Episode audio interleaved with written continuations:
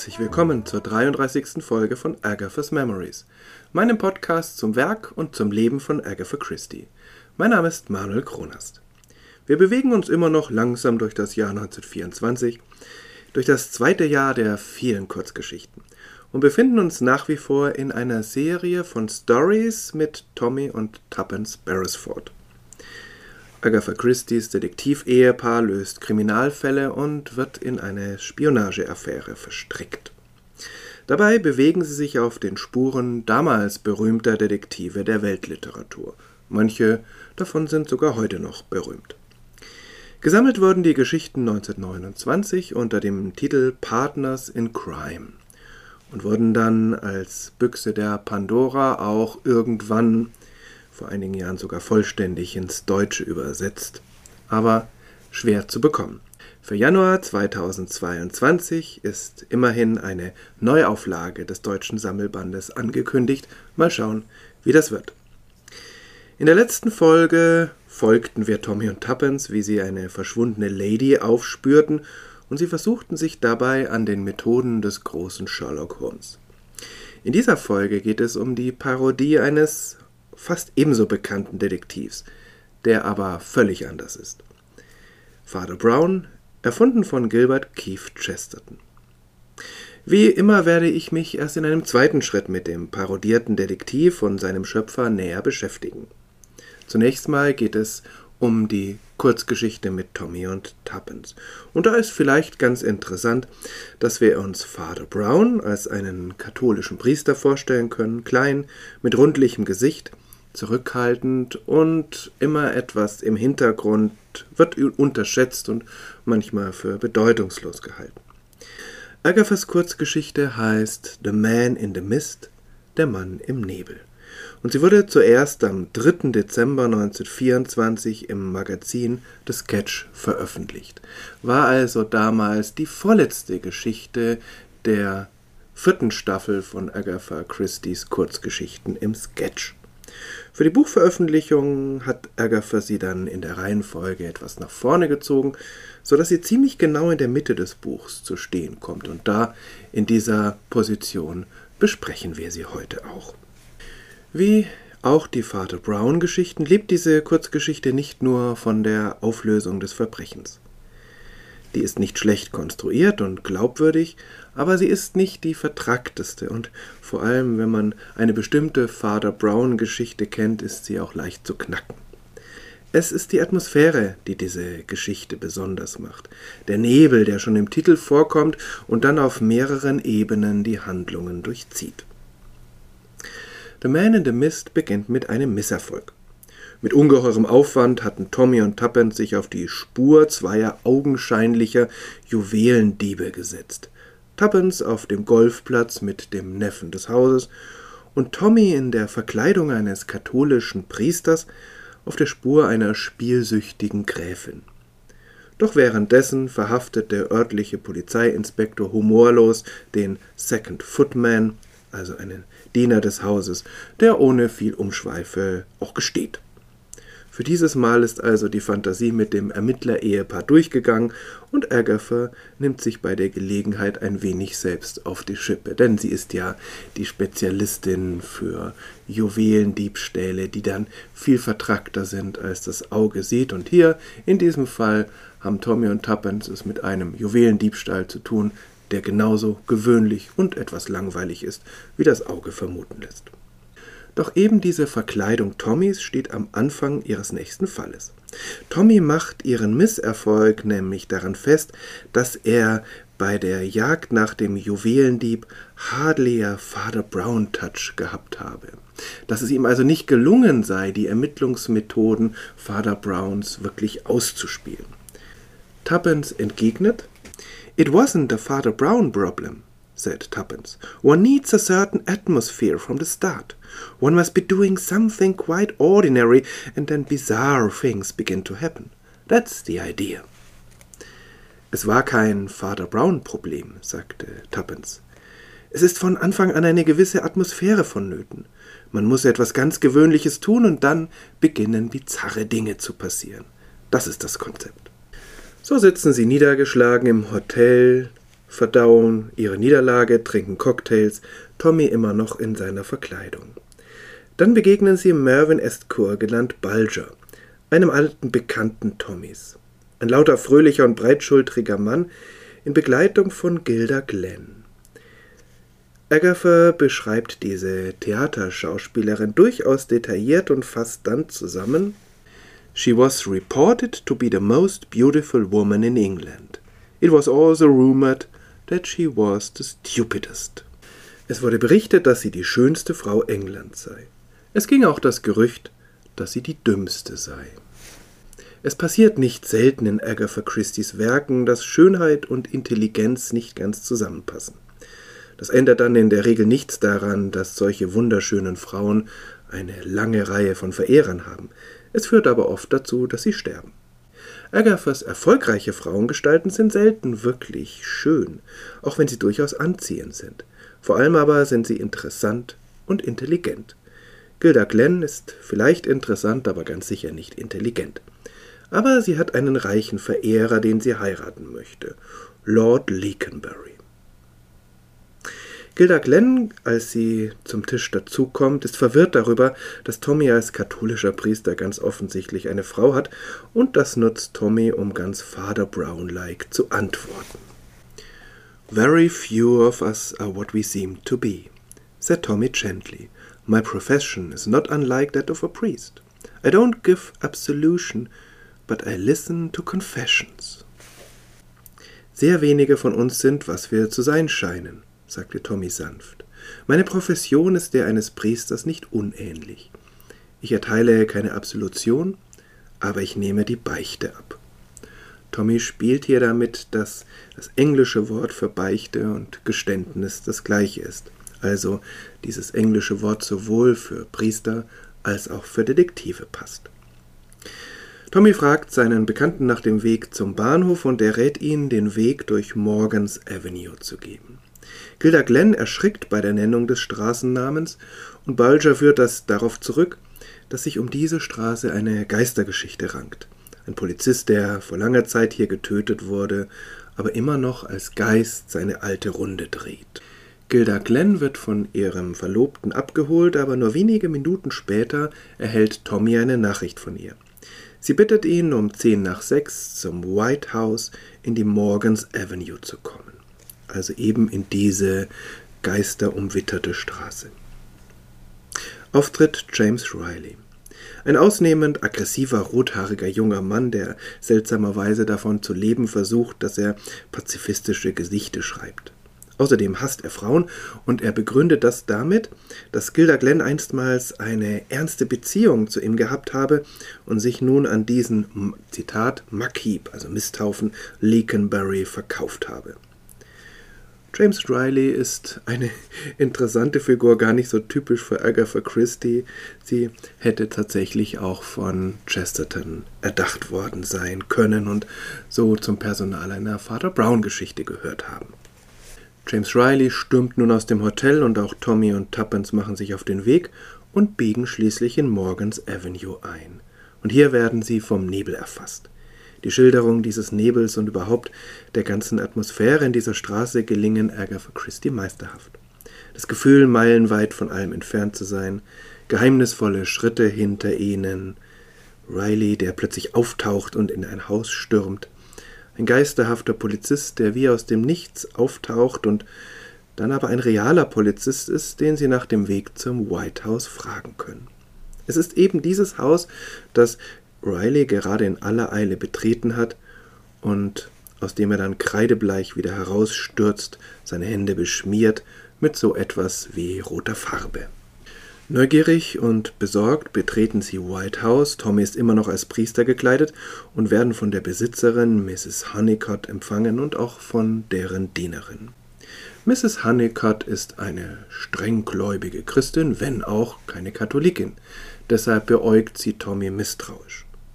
Es stellt sich heraus, dass ihre Schwester Gilda Glenn ist und dass sie das schon seit vielen Jahren missbilligt, dass sie in Sünde lebt, damit meint sie ganz einfach, dass sie Schauspielerin am Theater ist. Aber Gilda Glenn ist offensichtlich im Haus von Mrs. Honeycott zu Gast. Es hat einen Streit gegeben, der mit ihrer bevorstehenden Heirat mit dem Lord zu tun hat. Denn Gilda ist bereits verheiratet. Ihre Schwester weiß allerdings nicht mit wem. Es ist schon viel zu lange her. Gilda war damals noch sehr jung. Tommy drängt nun darauf, nach oben zu gehen und nach Gilda zu sehen. Mrs. Honeycutt, let us go upstairs at once. I am afraid. What of? Afraid that you have no red wet paint in the house.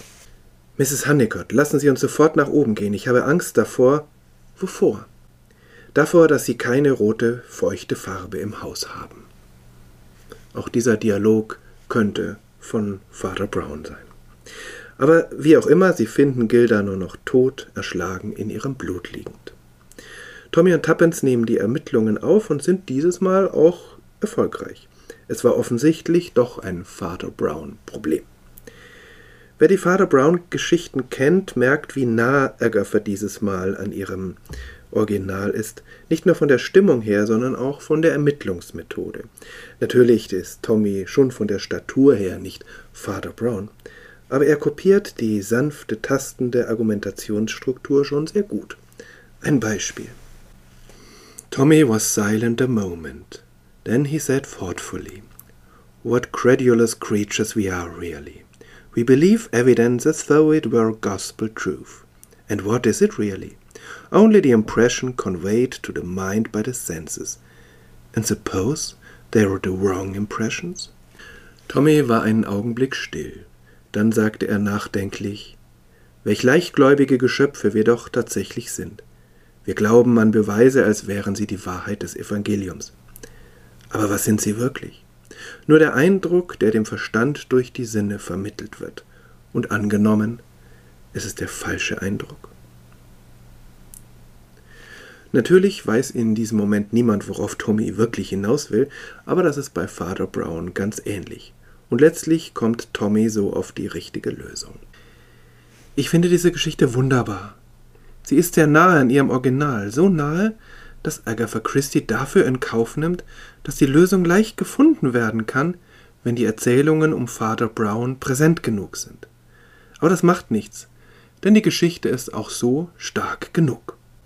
Und trotz allem reißt Agatha Christie auch ihre eigenen Themen an. Die Unzuverlässigkeit von Sinneseindrücken durchzieht ihr Werk seit ihrem ersten Roman, dass man seinem eigenen Eindruck und scheinbar unerschütterlichen Beweisen nicht trauen kann. Und die bittere Wahrheit, dass die Vergangenheit nicht ganz abgeschüttelt werden kann, wird sie auch immer wieder in ihre Romane und Kurzgeschichten einfließen lassen. Schließlich dann die Welt des Theaters. Gilda ist beim Theater und nicht beim Film. Und die Sehnsucht von Schauspielerinnen und Schauspielern nach einer neuen Re Lebensrealität, die dann aber oft nur Schein ist. All das sind Motive und Themen, die bei Agatha Christie sehr präsent sind, aber die auch ganz gut zu Father Brown passen. Insofern ist es hier wirklich gelungen, beide Welten sehr schön zu verschmelzen. Nun aber gleich zu dem parodierten Detektiv Father Brown und zu seinem Schöpfer Gilbert Keith Chesterton.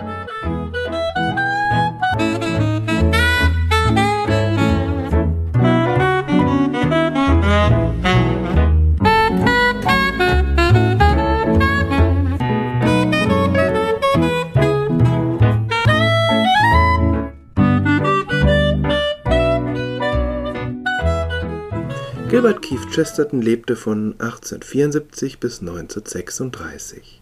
Er war bei weitem nicht nur Kriminalschriftsteller, nicht einmal hauptsächlich. Es ist eigentlich gar nicht so einfach zu sagen, was er wirklich war.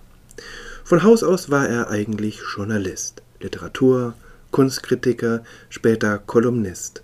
Aber er war immer wieder auch Schriftsteller in ganz unterschiedlichen Bereichen. Er muss eine eindrucksvolle Erscheinung gewesen sein. 1,93 Meter groß, mit gewaltigem Leibesumfang, mit Cape, Hut, Stockdegen und Zigarre. Ganz anders also als sein berühmter Detektiv Father Brown, den er als klein, zurückhaltend und unscheinbar schildert. Dass sein Detektiv ein Priester war, ein katholischer Priester, kommt sicher nicht von ungefähr. Denn Chesterton war ein engagierter Christ, auch als Schriftsteller. Er wuchs im protestantischen Milieu auf in der anglikanischen Kirche, wurde dann aber nach einem langen Prozess 1922 Katholik. Da war Father Brown schon über zehn Jahre alt. Es wird erzählt, dass ähm, Chesterton Father Brown auch gezeichnet hat nach einem real existierenden Priester, den er selbst gekannt hat und der keine unwichtige Rolle dabei gespielt hat, dass Chesterton schließlich vom anglikanischen zum katholischen Glauben konvertierte. 2013 wurde sogar ein Verfahren eingeleitet, das Chesterton selig sprechen sollte. Das wurde aber 2019 eingestellt, offiziell wegen Chestertons Mangel an persönlicher Spiritualität. Wahrscheinlich aber war er der Amtskirche einfach zu unkonventionell. Chesterton war in seiner Meinung stets klar und auch deutlich vernehmbar. Er war eine wichtige Stimme im literarischen und gesellschaftlichen Leben ähm, Londons und Englands.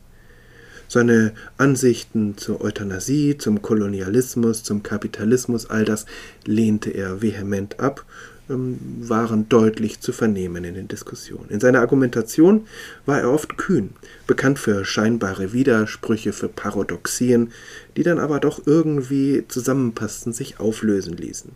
Bei all dem war er ein großer Anhänger der Vernunft. Vater Brown sagt in seiner ersten Kurzgeschichte, ein Angriff auf die Vernunft sei schlechte Theologie. Von 1930 bis zu seinem Tod war Chesterton der erste Präsident des Detection Clubs, den Agatha Christie mit gegründet hatte. Die zum Teil sehr bizarren und ironischen Riten dieses Detection Clubs waren sicher genau nach seinem Geschmack und er beteiligte sich auch zumindest an einem Gemeinschaftswerk dieser Kriminalschriftstellerinnen und Kriminalschriftsteller. Chesterton war literarisch sehr produktiv. Gedichte, Theaterstücke, Essays, Erzählungen, Streitschriften, Romane, Biografien. Es gab viele Genres, in denen er unterwegs war und vor allem ganz viele literarische Formen. Ab 1910 veröffentlichte er insgesamt 55 Kurzgeschichten um den Detektiv Father Brown. Romane gibt es da nicht. Ins Deutsche wurde der Titel übrigens früher mit Pater Brown übersetzt. Das ist eigentlich falsch. Father Brown ist nämlich kein Mönch, sondern ein Priester in einer ganz normalen Gemeinde. Zunächst auf dem Land und dann in einem sozialen Brennpunkt. Insofern wäre als Übersetzung korrekter Pfarrer Brown oder auch Priester Brown. Vater Brown als kleiner, unscheinbarer, zurückhaltender Priester ist sicher auch als Gegenbild zu Sherlock Holmes konzipiert worden. Während Sherlock Holmes von Indizien ausgehend seine Schlüsse zieht, geht Brown von der Motivation des Verbrechers, der Verbrecherin aus. Er versucht zu verstehen, wie das Verbrechen zustande kam, welche Gedankengänge, welche Motivationen da im Gehirn der Verbrecherin oder des Verbrechers ausgelöst wurden. Und dann überlegt er, wer zu diesem Verbrechen passt. Seine Argumentation ist deshalb logisch völlig schlüssig, aber für Außenstehende auf den ersten Blick sehr rätselhaft. Er schaltet sich oft sehr spät in die Ermittlungen ein, oft durch Zufall, weil er keinen Detektiv ist mit einem Detektivbüro, wo Klienten hinkommen können. Er wird irgendwie oft durch Zufall mit einbezogen, aber dann ist er durch seine klugen Fragen und Einwände schon bald im Mittelpunkt der Ermittlungen. Chesterton ist ein wunderbarer Schriftsteller mit einem untrüglichen Gespür für Atmosphäre, für Skurriles, Paradoxes und auch immer wieder für einen besonderen Humor. Seine erste Schilderung Vater Browns ist da ganz kennzeichnend. Sie ist klar und hat doch, wie wir später in der ersten Kurzgeschichte erfahren, einen doppelten Boden. Und man könnte sagen, dass Chesterton schon an dieser Stelle an uns selbst, Leserinnen und Lesern, vorführt, wie der äußere Eindruck täuschen kann. Und so hat Tommy die Argumentation in seiner Imitation schon sehr gut getroffen. Ein Zitat. This one might have provoked pity in anybody. He had a large, shabby umbrella which constantly fell on the floor. He did not seem to know which was the right end of his return ticket. he explained with a moon calf simplicity to everybody in the carriage that he had to be careful, because he had something made of real silver with blue stones in one of his brown paper parcels. Dieser, also dieser Geistliche, könnte jedermanns Mitleid provoziert haben. Er hatte einen großen, schäbigen Regenschirm, der andauernd auf den Boden fiel. Er schien nicht zu wissen, welches das richtige Ende seiner Rückfahrkarte war. Er erklärte mit der Einfalt eines Mondkalbs jedem im Abteil, dass er vorsichtig sein müsste, denn er hätte etwas, was aus echtem Silber gemacht sei, mit blauen Steinen in einem seiner in braunes Papier gepackten Pakete. Dieses Zitat ist aus der ersten Kurzgeschichte mit Father Brown, The Blue Cross, das blaue Kreuz. Das wird ja schon gerade angedeutet in diesem ersten Zitat, dass dieser Priester, dieser Father Brown etwas ganz Wertvolles ähm, mit sich führt. Das ist eine Reliquie, ein blaues Kreuz, auch mit Edelsteinen besetzt. Beobachtet wird dieser Priester in dieser Kurzgeschichte von dem größten Detektiv Frankreichs, der voller Verachtung für die Kirche und voller Stolz auf seine brillanten Fähigkeiten ist. Er soll den Meisterverbrecher Flambeau finden, der nach England gekommen ist. Und für den Priester, der offensichtlich etwas Wertvolles bei sich hat und dann auch noch so leichtsinnig ist, allen davon zu erzählen, hat er nur Mitleid übrig. Es stellt sich später heraus, dass eben diese Tölpelhaftigkeit des Priesters nur eine Fassade ist um einerseits Flambeau zu täuschen und andererseits eine Fährte zu legen. Diese erste Geschichte, The Blue Cross, erzählt nicht eigentlich von einer Ermittlung, sondern führt auf geniale Weise den Priesterdetektiv ein und mit ihm gleich seinen späteren Freund und Gefährten, den reformierten Kriminellen Flambeau. Wie ich schon sagte, imitiert Agatha Christie die Atmosphäre Chestertons und die Argumentationsstruktur Father Browns sehr gut. Sie geht aber darüber hinaus. Es gibt eine Father Brown Geschichte, die den Schlüssel für The Man in the Mist bildet. Ich nenne deshalb hier auch nicht den Namen dieser Geschichte. Die Querverbindungen zwischen beiden Geschichten sind zahlreich und reichen bis in fast wörtliche Übereinstimmungen. Es sind aber keine Plagiate, weil Agatha den Übereinstimmungen dann doch eine eigene Wendung gibt. Die Konstellation der Hauptfiguren ist durchaus vergleichbar, aber die Rollen sind interessant vertauscht. Vor allem ist das Opfer ein anderes. Ich habe den Eindruck, dass von den Hommagen, die wir bis jetzt in dieser Tommy und Tuppence Serie erlebt haben, Agatha Christie auf keine andere so viel Verstand und Liebe verwendet hat. Deshalb ist The Man in the Mist sicher eines der Juwelen dieser Kurzgeschichtenserie. Und dieses Mal führt die Kenntnis des Originals paradoxerweise zunächst einmal dazu, dass das Vergnügen an der Hommage gemindert wird. Die Lösung ist leichter zu erraten. Andererseits wird das Vergnügen vergrößert, weil die Querbezüge zwischen den Geschichten die Hommage vielschichtiger und tiefgründiger machen. Das war nun die 33. Folge von Agatha's Memories. Beim nächsten Mal parodieren Tommy und Tuppence keinen einzelnen Detektiv, sondern sozusagen das Werk eines der produktivsten Kriminalschriftsteller seiner Zeit, Edgar Wallace. Bis dahin, alles Gute.